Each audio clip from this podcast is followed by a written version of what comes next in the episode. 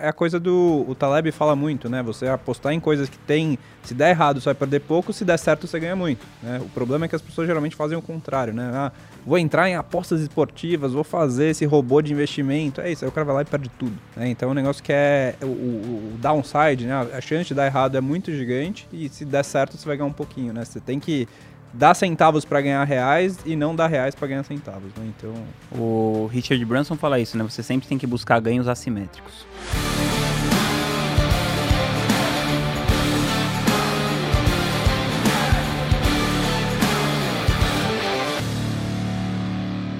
Estamos começando mais um podcast A Sociedade Digital. Eu sou Fred Petrucci, estou aqui com Rodrigo Vinhas, Lucas Puerto. Como é que foi a Espanha lá? Foi muito bom? Tudo ótimo, né, cara? Na Espanha tudo é lindo, como já diria o saudoso Sorocaba. não ouvi essa música aí, mas também não peguei mas deve estar tá certo. Pô, depois vocês colocam um trecho aí. Tô sabendo que na Espanha tudo é lindo. Que isso, é o cara das referências, né? E aí hoje nós vamos falar sobre uma, um assunto que é o mercado de lançamento está saturado? No último encontro, acho que nem foi no encontro da Craft, foi no grupo lá da Craft. A gente estava comentando esses dias sobre como a, aquela maré da pandemia, né, começou a, a, voltar ao normal, né? Teve aqueles picos lá de 40%, 50% de, de aumento no mercado e agora está voltando ao estágio que era antes, né? Praticamente um pouquinho de crescimento. E muita gente está começando a ficar assustada que os lançamentos não estão mais com aquele ROI absurdo, que o cara investia 100 mil, voltava 1 milhão, investia, sei lá, 50 mil e voltava 400, 500. E agora a brincadeira começou a mudar. Acho que, na minha opinião, é isso que a gente vai discutir aqui, né? Como é que vocês estão vendo isso das nossas discussões? A gente já discutiu bastante, né? Mas vamos falar aqui.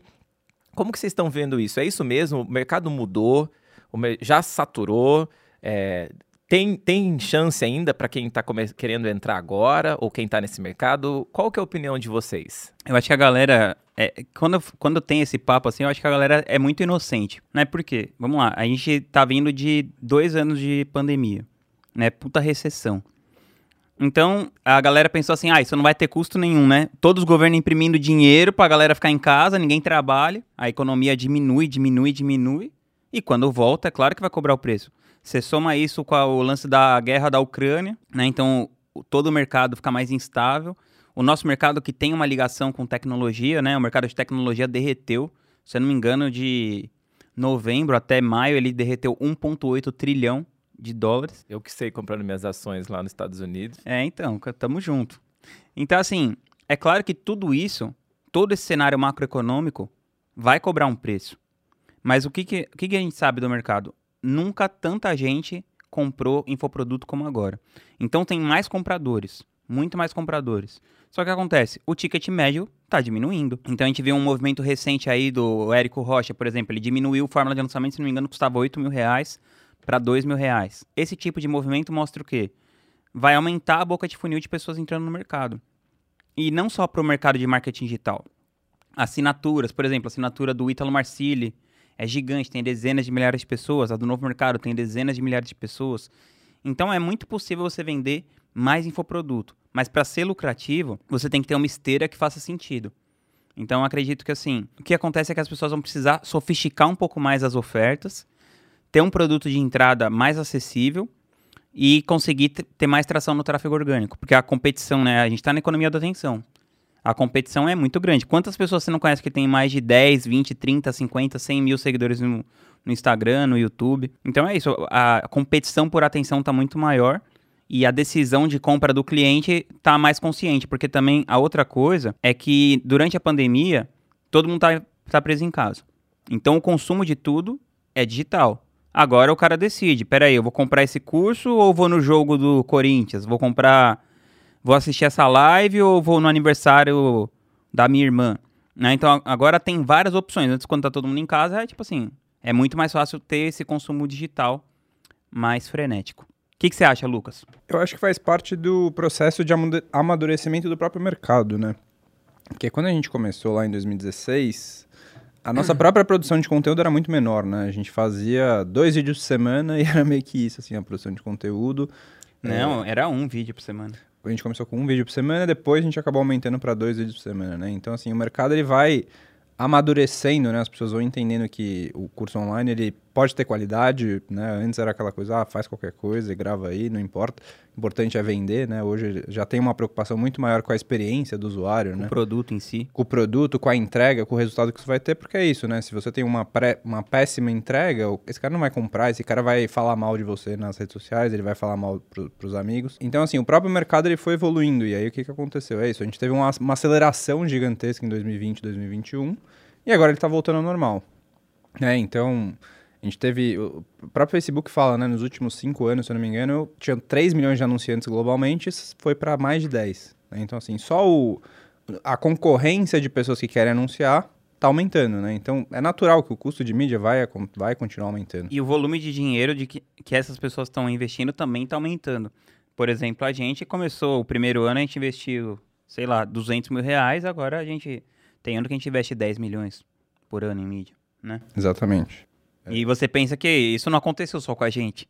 Né? Todo mundo que está anunciando esse negócio e tendo mais retorno, o dinheiro está sa é, tá saindo muito da, dos meios tradicionais, tipo televisão, outdoor, revista. Não, nos Estados Unidos, inclusive, é, isso inver falar, inverteu pela primeira vez acabou na história. De Foi ano passado, né? Foi ano passado. Ano passado tinha mais dinheiro online do que offline. Até então, televisão, outdoor, etc., era onde tinha mais dinheiro, o jornal. Hoje, o digital nos Estados Unidos já é mais forte, já tem mais dinheiro, mais gente investindo no, no, no online do que no offline. Né? Então, assim, isso é uma grande mudança que mostra que é isso. Você vai ter mais competição, você vai ter mais gente entrando no mercado, só que você vai precisar ser mais profissional. Porque a competição é maior. Então, quando você tem lá um cara vendendo um produto muito caro e ruim, esse cara não vai vender, né? Então, o próprio mercado, ele vai, de certa maneira, peneirando o que, que é bom e o que, que é ruim, né? E quem vai sobrevivendo durante um longo tempo é quem realmente está preocupado com essa, com a entrega, não só com a venda em si, né? Então acho que faz parte do próprio próprio mercado, né? A gente tem um monte de gente que em 2016 era muito grande que hoje não está mais no mercado. Exatamente. Mas o que, que vocês acham, assim, para a galera que está começando hoje? Qual é a diferença do cara que está começando hoje para o cara que estava começando há 3, 4, 5 anos atrás? O que, que ele tem que fazer de diferente do que o cara que começou lá atrás fazia? Ó, quando você fala isso, eu penso uma coisa assim. Quando você falou 3, 4 anos, eu tô pensando assim: muita gente entrou. Na é, pandemia. Na pandemia. Uhum. E aí, é, o que eu mais ouço é a história de gente que, cara, fez o primeiro lançamento ali no, em maio, em junho, e fez uma fortuna. Teve uma menina que veio semana, semana na outra, no, no outro episódio, uhum. que vem de organização alimentar. alimentar. E ela falou exatamente isso. Ela fez um lançamento na pandemia e já acho que fez quase seis dígitos, alguma coisa desse tipo, né? É um podcast aí para quem quiser assistir depois, bem legal. Como ela saiu de eh, desempregada. Como que é o nome dela? Geisa. O que, que ela fez? Ela estava desempregada, o marido dela acho que tinha quebrado a, a empresa dele, era uma coisa assim, eu não lembro exatamente. Se eu tiver errado, depois assiste o podcast lá. E aí ela tinha 400 seguidores, mas ela começou a produzir conteúdo assim, fielmente todos os dias, mesmo com 400. Até a gente perguntou para ela, cara, como que você conseguiu é, ter disciplina e persistência para ter 400 seguidores e produzir? E ela falava assim: Eu nunca falei para 400 pessoas. Eu nunca. Eu sempre falava, já me imaginando falando para milhares de pessoas. Eu achei isso uma coisa bem. É um mindset muito bom quando você está começando, né? Uhum. E aí ela conseguiu, então, encontrar o produto dela lá e fez os seis dígitos dela. E, cara, essa coisa, só te interrompendo, esse negócio que você falou do mindset, quem tá começando, né? Eu tava vendo o, aquela série da Netflix, The Playbook, sabe? Uhum. Uhum. E aí tem o treinador lá de tênis da Serena Williams. E, e eu acho que isso se aplica muito no empreendedorismo. Ele fala o seguinte, que ela, ela começou a ir mal lá numa partida e ela, tipo, tinha desistido do negócio. Então, assim, ela tava tomando, tomando, tomando. E aí ele chegou nela e falou assim: quando você vai rebater perto da rede, você tem 80% de, a, de acerto na estatística. E aí ela começou a ir rebater na rede. E aconteceu que ela realmente teve 80% de, de acerto na estatística. Mas ela não tava, tem, porque ela nem tava indo na tinha. rede. é. Então ele fala isso: você. É, você cria uma mentira que pode se tornar verdade. Não no sentido né, pejorativo, mas eu acho que isso que você falou, né? A pessoa se imagina fazendo uma coisa e aí ela vai lá e, e acaba conseguindo por, por causa do fato de, de, que ela se imaginou. Porque se ela não tivesse se imaginado que ela conseguiria fazer aquilo, ela nem tentaria em primeiro lugar. É, porque o que. A gente tá falando de peneira, né? O que, que acontece é que muita gente. É, o maior desafio do ser humano é a persistência, né?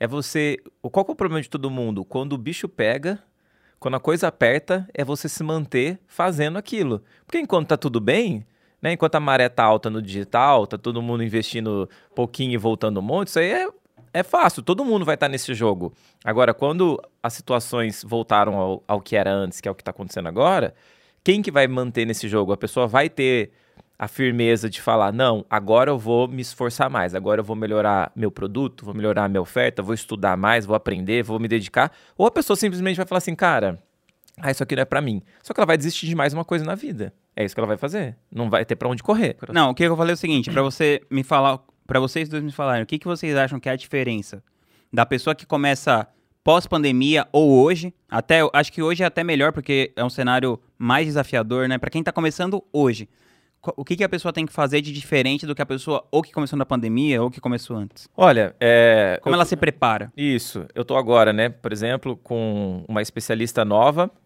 começou a bombar mesmo a partir de janeiro. Então ela é uma pessoa que não pegou o hype. O, o, o hype. A ela... tempestade perfeita da pandemia, né? É, exatamente. Então ela tá num outro momento. E, e o que, que acontece, tá?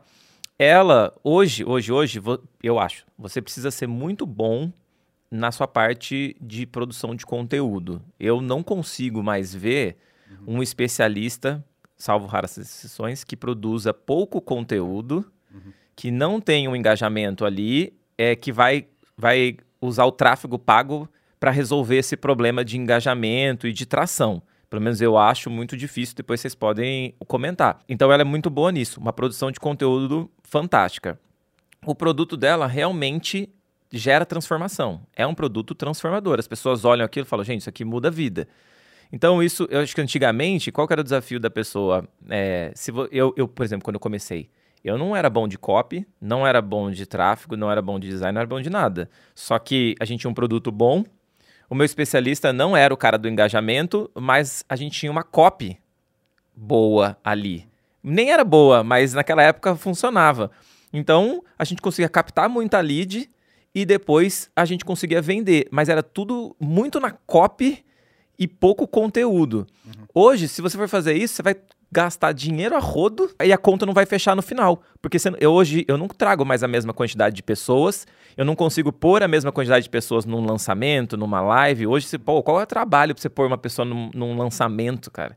Você tem que fazer ligação. Antigamente não fazia nada de ligação, nem tinha WhatsApp direito.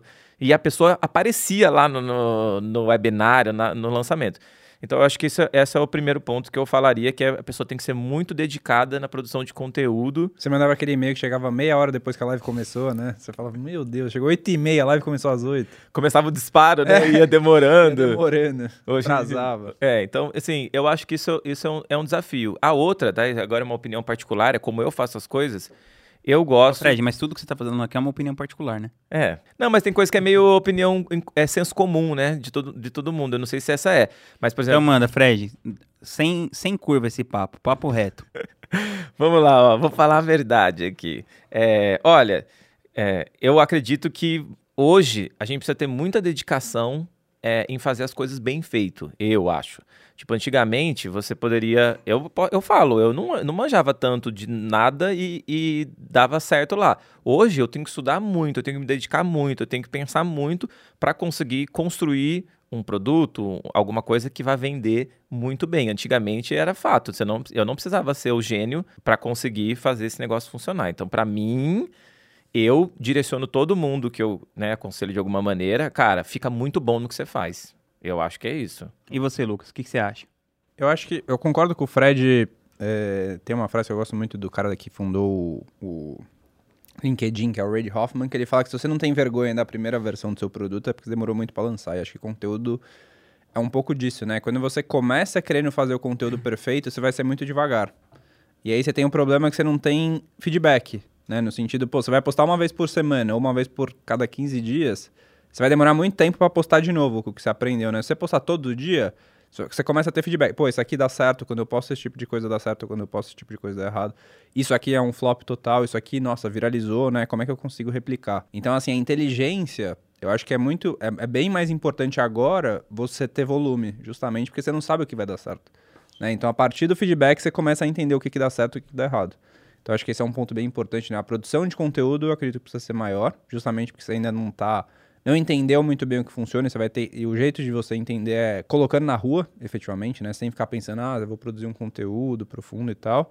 É, e um outro ponto que eu estava pensando é que eu acho que assim, as pessoas estão cada vez mais, os, os grandes especialistas, eles estão cada vez mais defendendo os seus valores pessoais.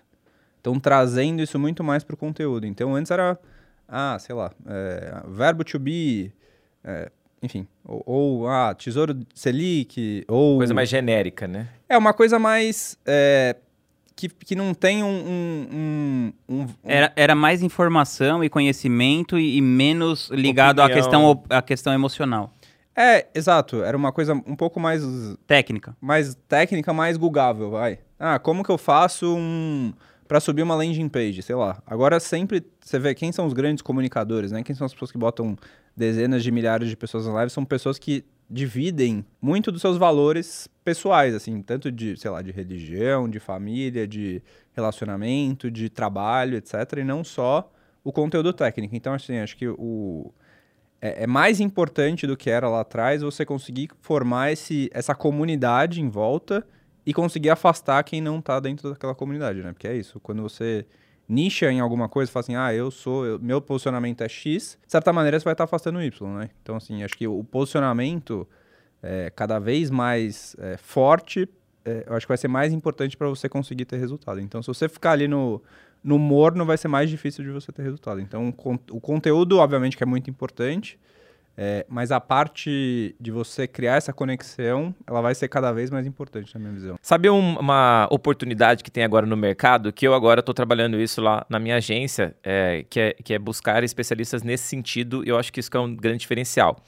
A gente fez uma entrevista com a Mabel e a Mariana. Mariana, da Nova Psique. É uma psiquiatra e uma psicóloga que se juntaram porque elas viram no mundo físico uma deficiência. Um gap. É, um gap no mundo físico.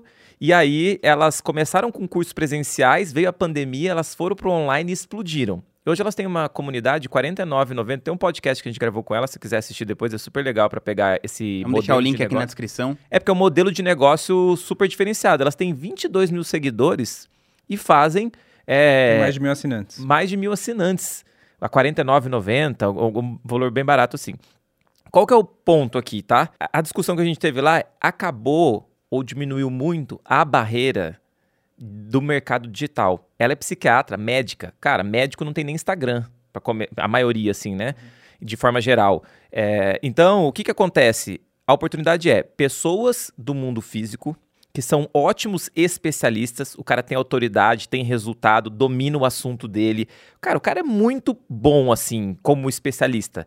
Só que ele nunca olhou para o digital, ou porque ele tinha essa versão que muita gente tinha antes da pandemia, principalmente, ou porque o negócio dele tá indo muito bem. Pode ser melhor, mas muito ele bem não obrigado, sabe. Tá é, muito bem obrigado. Tá muito bem. A Mabel era uma psicóloga com agenda lotada e a psiquiatra também é, é, super bem conceituada lá e trabalhando. Então, para elas, a vida estava ok.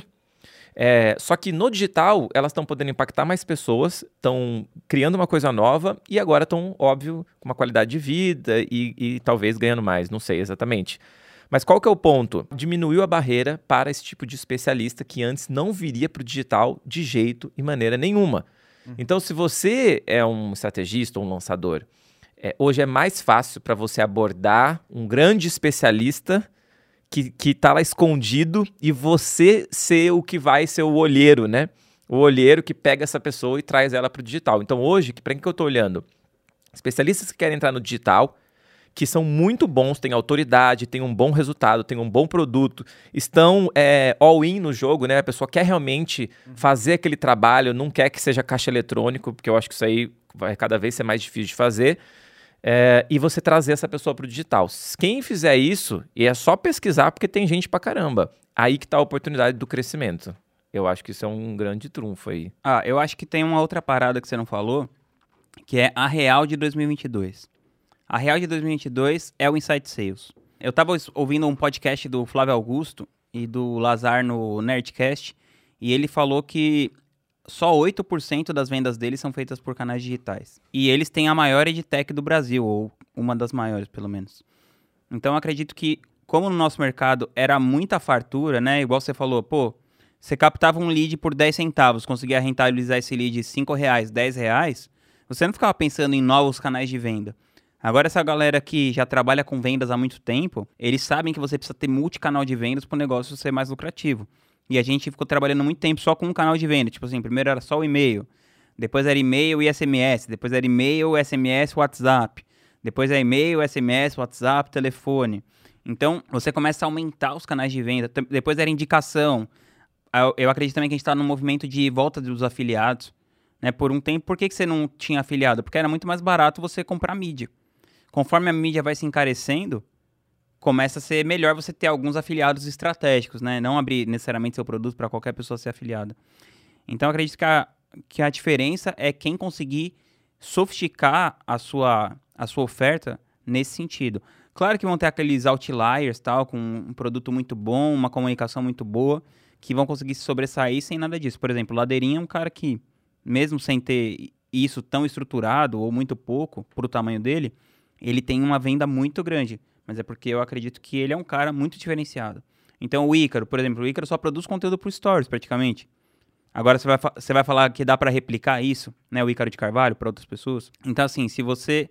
Eu vi o JP falando hoje da Hotmart que o digital tem uma coisa muito legal, é que você não precisa ser o melhor do negócio. Você não precisa ser o Michael Jordan do seu nicho para você conseguir ter um resultado espetacular.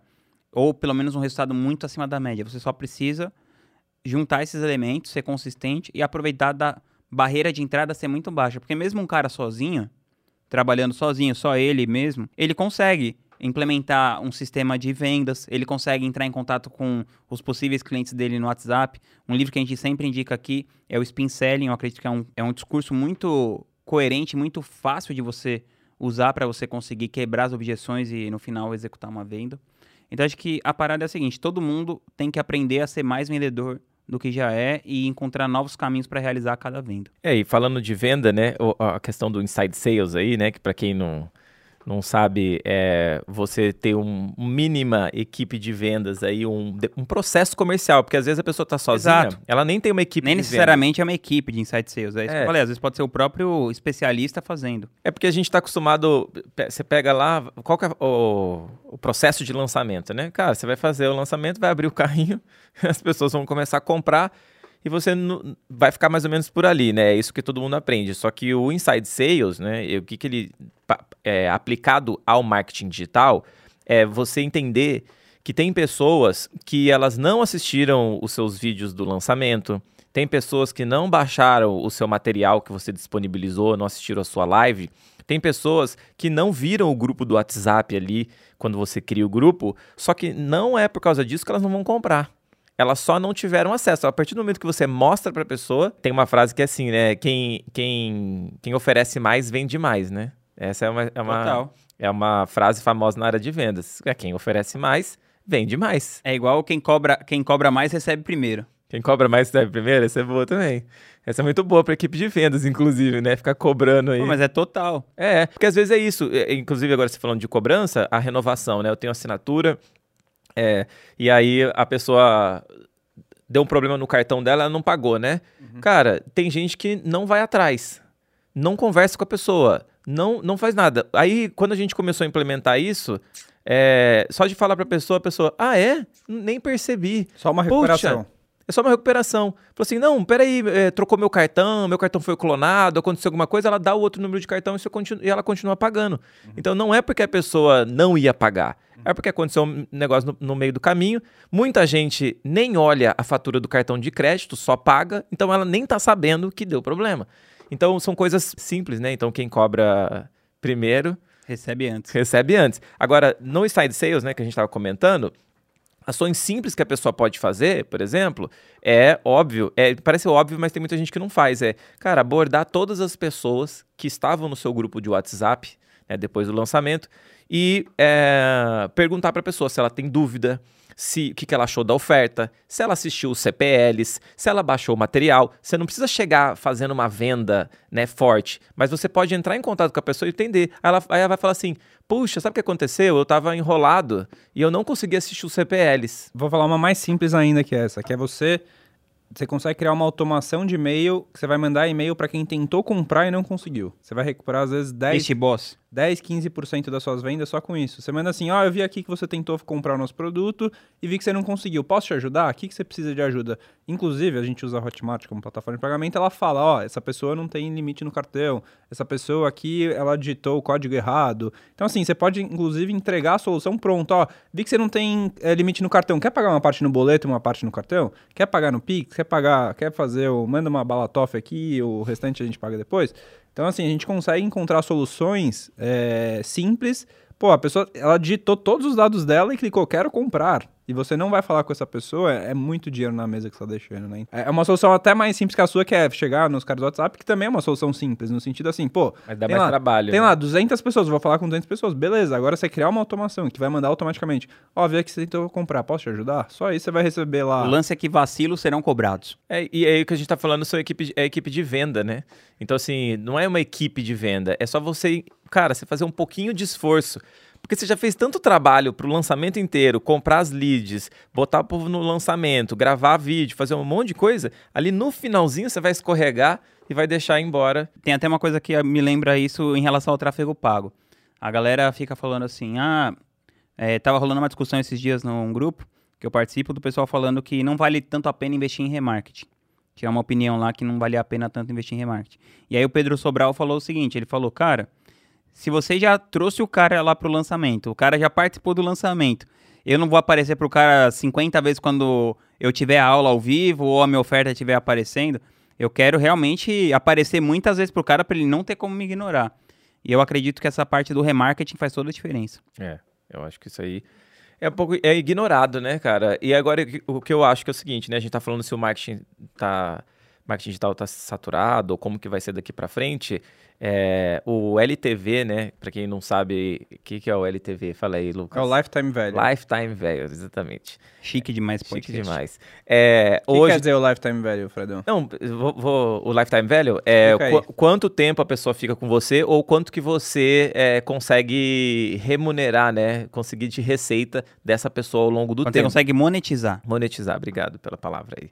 Agora, o lance é o seguinte, a lead está ficando mais caro, né? Toda vez, todo lance, todo janeiro, né, começo de ano. E vai ficar pessoal... mais caro ainda. Não, é isso, né? Todo ano o pessoal er, tem aquela conversa no começo do ano de como que a lead ficou muito mais cara. Essa é a, é a discussão no começo do ano.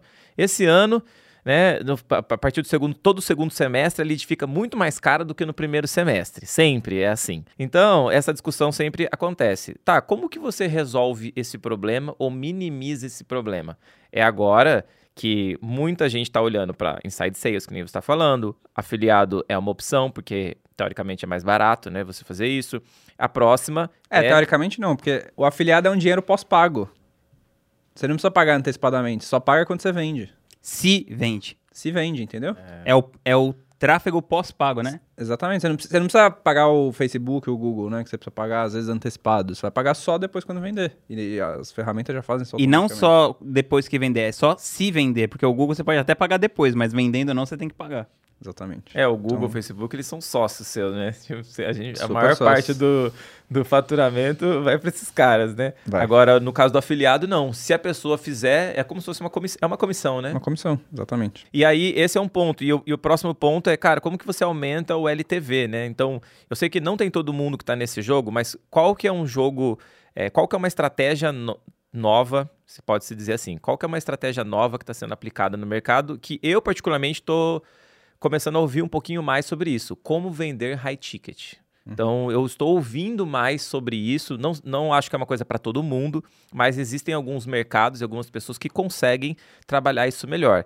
Então, hoje a gente ouve é, poucas pessoas que têm um high ticket, né? Mas hoje é, já está sendo, eu vejo o pessoal trazendo funis de alto ticket. E alto ticket pode ser 3 mil reais, pode ser 4 mil reais, pode ser 6 mil reais e pode ser 20, 30, mas não é a maioria das pessoas. Uhum. Ou até 100. Ou até 100. Mas o que é legal, por exemplo, é é, você pensa assim, cara, vou vender um produto de 997 no perpétuo, por exemplo.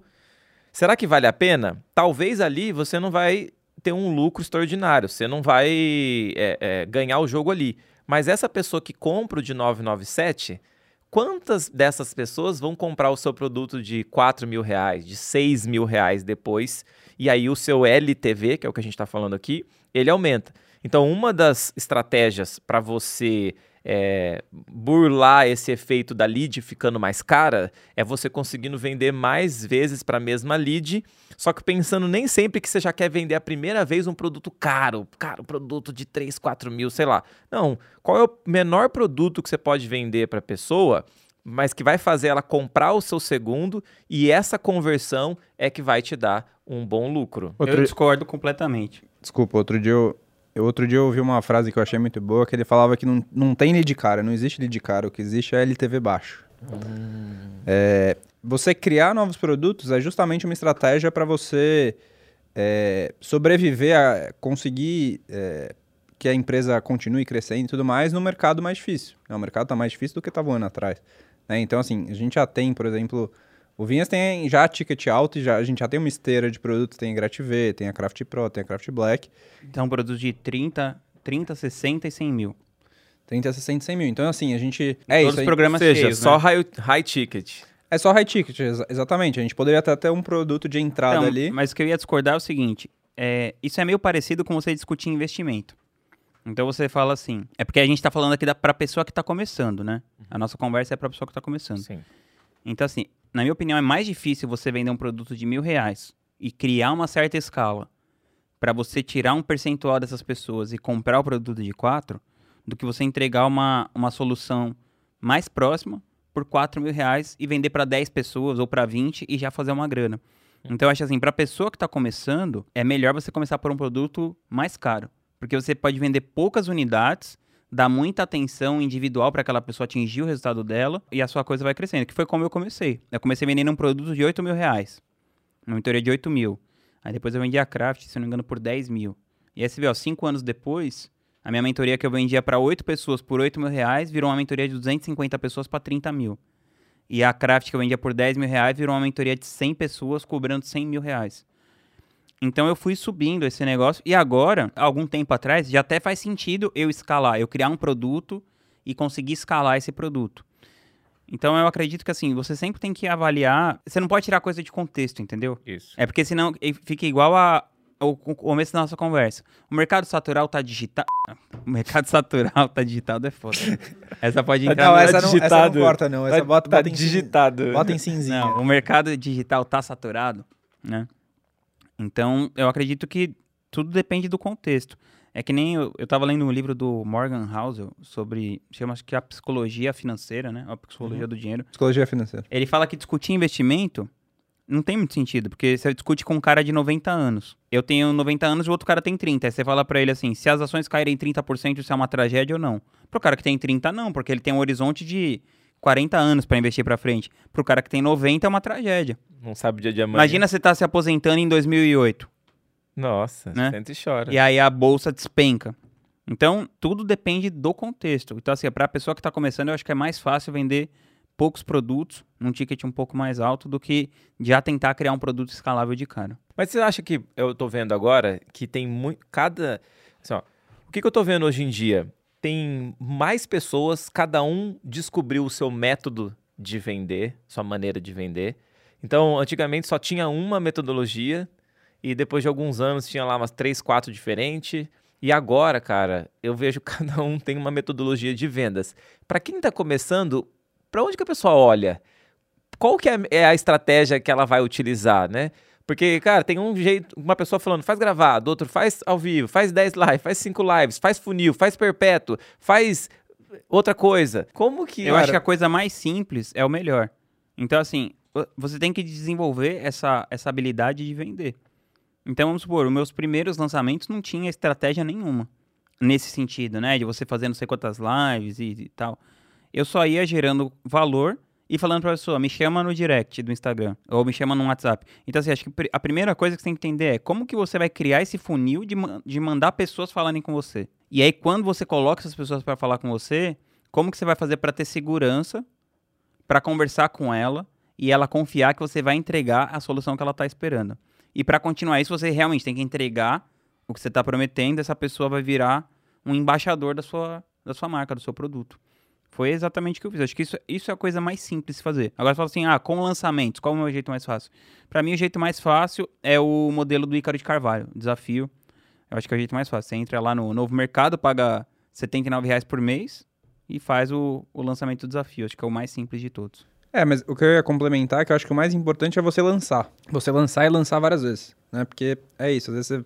Pô, tem gente que eu fui conversar em 2018, o cara tá meio na mesma, assim, né? Pô, o cara não fez... Ele não lançou, ele tá, ah, não, vou lançar. Pensando. Tô, tô pensando, vou trazer aquele especialista, aí tô fechando um contrato, e aí essa conversa meio que vai postergando para sempre, né? Então, assim, lança, né? Pô, a gente lançou curso de compliance, a gente lançou fitness, a gente lançou, meu, 200 coisas diferentes, né? Então, assim, isso vai trazer... E a maioria deu errado.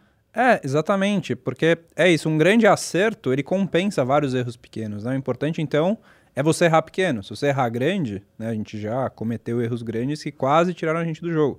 É, então, assim, errar pequeno, e aí quando você acertar, é, é, a coisa do. O Taleb fala muito, né? Você apostar em coisas que tem. Se der errado, você vai perder pouco, se der certo, você ganha muito. Né? O problema é que as pessoas geralmente fazem o contrário, né? Ah, vou entrar em apostas esportivas, vou fazer esse robô de investimento. É isso, aí o cara vai lá e perde tudo.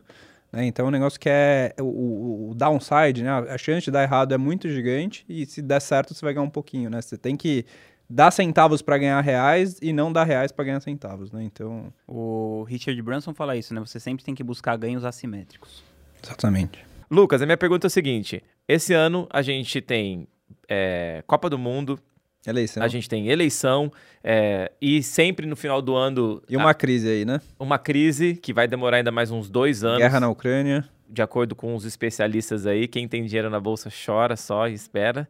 Agora, não, o lance. chora não, você tem que continuar comprando, Fred. É, agora é hora de comprar, esse né? Esse é o. Você não pode. Não, não, mas você chora e compra. Não tem hora de comprar, você tem que comprar sempre. Esse é o segredo. Isso. Então tem que fazer bons lançamentos para poder comprar, né? Exato. Agora o lance é: o que, que você acredita que é o futuro aqui para esse pessoal que ou está começando ou que pegou esse hype e agora está vendo uma nova realidade no mundo de lançamentos que não, não tá mais tão né, é, simples quanto era antes. O que, que você vê de futuro? Então, eu acho que assim, é, precisa conseguir otimizar. Né, um pouco, o que, que é o time de vendas? É você otimizar. Então, assim, se você convertia 1%, sei lá, 1% e agora está meio, seu time de vendas às vezes vai conseguir chegar em 0,7, 0,6. Então, assim, você conseguir esses ganhos incrementais e um pouco do, que a gente falou de LTV, né? Se você já está num nível um pouco mais para frente, que outro tipo de produto que eu posso vender para essa pessoa que eu vou conseguir ter uma rentabilidade muito maior? Porque é isso. Você vender para o seu próprio cliente é de 5 a 20 vezes mais barato. Né? Porque pô, a pessoa teve uma experiência boa, ela foi bem atendida, ela já teve resultado com o seu produto. Você, às vezes você consegue fazer uma mentoria, você consegue fazer uma oferta de um novo produto e muito mais gente vai comprar. E você não tem o custo de aquisição, que geralmente é o custo mais caro de toda a operação. Exatamente. Então, assim, seu custo de aquisição está muito alto, é, até, até outro dia eu vi uma, uma referência que ele falava assim, as pessoas que estão nos sete dígitos, elas lucram com o produto de entrada. Né? Então, ela tem lá um produto de mil reais, ela vai lá, investe dos 300 reais e 300 mil e fatura um milhão. Então, ela lucra... Quem está faturando 100 milhões é o cara que está disposto a ter um produto de entrada que dá que fica no zero a zero para lucrar no back-end. Quem está faturando mais de 200 é quem está disposto a ter prejuízo no produto de entrada para realmente lucrar no back-end, né? Então são estratégias diferentes. É, escalas diferentes. Né? Escalas diferentes. É, então, assim, acho que a profissionalização, você conseguir. Onde que eu consigo apertar parafusos aqui que eu vou. Tanto na produção de conteúdo, que a gente já falou que é super importante, né? Você ter volume de conteúdo, entender quais são os conteúdos que estão realmente engajando e, e acelerar essa produção. É, e outras coisas. Então, quais novos produtos eu posso trazer? Que time de vendas que eu vou montar aqui para conseguir aumentar minha conversão, né? Vou fazer essa recuperação que a gente falou. Vou criar o list boss aqui para mandar um e-mail automático para quem tentou comprar e não conseguiu. É, então, apertar o parafuso e entregar mais, cada vez mais para os seus alunos, né? Acho que é isso. O mercado ele vai sempre separando o joio do trigo, né? De quem está lá só para vender e não tem, não tem questão com a entrega. E as pessoas estão cada vez mais preocupadas com uma boa qualidade, né? Então, assim, antes, a, até os próprios anúncios, né, na década de 60, 70, era tipo preço, preço, preço, preço. Hoje não tem mais essa coisa, né? A gente está cada vez mais é, buscando qualidade. Então, acho que a qualidade também é importante. Você gravar aquela coisa muito mal feita, entregar um negócio muito mal feito, acho que não é legal. Porque hoje até, pô, com iPhone 11, 12, você consegue gravar um, baita conteúdo, uma, uma, uma, baita qualidade. Então, acho que esse é o que eu penso pelo mercado. Muito bom. Então, esse foi o nosso podcast da A Sociedade Digital. Eu sou Fred Petrucci. Se você quiser me seguir no Instagram, agora eu vou falar, tá? Fred Petrucci. E o seu, Lucas Puerto? Lucas Puerto Faria. Se, gente, segue o Lucas. Você tá com quantos seguidores? Hoje uns 1.200, eu acho. Eu vou, a gente vai pôr o pessoal pra seguir o Lucas. Vou começar a marcar ele nos stories aí, você vai ver. Agora que o Fred vai me marcar, agora eu vou... Agora vai. agora eu vou bombar. e Rodrigo Vinhas aqui, arroba Rodrigo Vinhas. Underline Vinhas. Ah, como é que é? Rodrigo Underline Vinhas. Então, até a próxima, pessoal.